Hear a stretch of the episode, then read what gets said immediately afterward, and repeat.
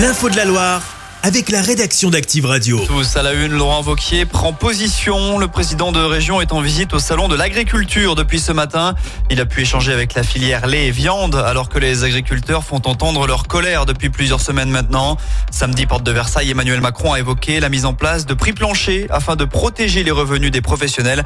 Laurent Vauquier n'est pas convaincu, il s'explique. Les prix planchers, ça va devenir très vite des prix plafonds. Et ce dont les agriculteurs ont besoin, c'est pas de prix planchers. Ils ont besoin du juste prix. Ils ont besoin que le fruit de leur travail soit reconnu avec des prix qui soient rémunérateurs. Et un prix plancher, ma crainte, c'est que ça devienne un prix plafond et qu'on fasse encore une grosse usine à gaz, alors qu'au fond, qu'est-ce qu'on veut Que le prix soit payé correctement pour l'agriculteur et que pour le consommateur, il soit accessible. Et on rappelle que notre département de la Loire a son stand pour la première fois au Salon de l'Agriculture cette année. L'actu, c'est aussi cette course-poursuite à la frontière Rhône-Loire. D'après nos confrères du Progrès, deux ados de 16 ans ont pris la voiture d'un de leurs parents pour s'éclipser, mais ils ont été pris en chasse par la grande sœur de l'un d'eux qui les a croisés sur la route. La course-poursuite a duré une vingtaine de kilomètres jusqu'à Panissière dans le forêt. Les jeunes garçons se sont alors garés et ont pris la fuite. Ils seront convoqués prochainement pour répondre de conduite sans permis. Dans le forêt toujours, Savigneux vient d'être reconnu en état de catastrophe naturelle à la suite de la sécheresse de 2022.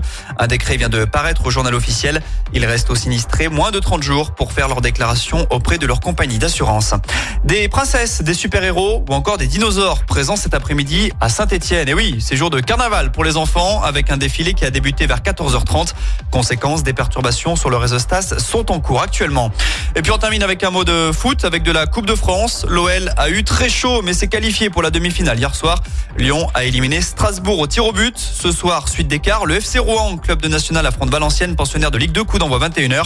Et puis un petit peu plus tôt dans la soirée, un sacré défi attend l'équipe de France féminine. Les Bleus affrontent les championnes du monde en titre, les Espagnols en finale de la Ligue des Nations. Le tout à Séville, début de la partie, 19h. Chaque semaine, vous êtes plus de 146 000 à écouter Active uniquement dans la Loire. L'actu locale, les matchs de la SSE, les hits, les cadeaux, c'est Active. Source Médiamétrie, IR local, habitude d'écoute en audience semaine dans la Loire des 13 ans et plus, de septembre 2021 à juin 2023.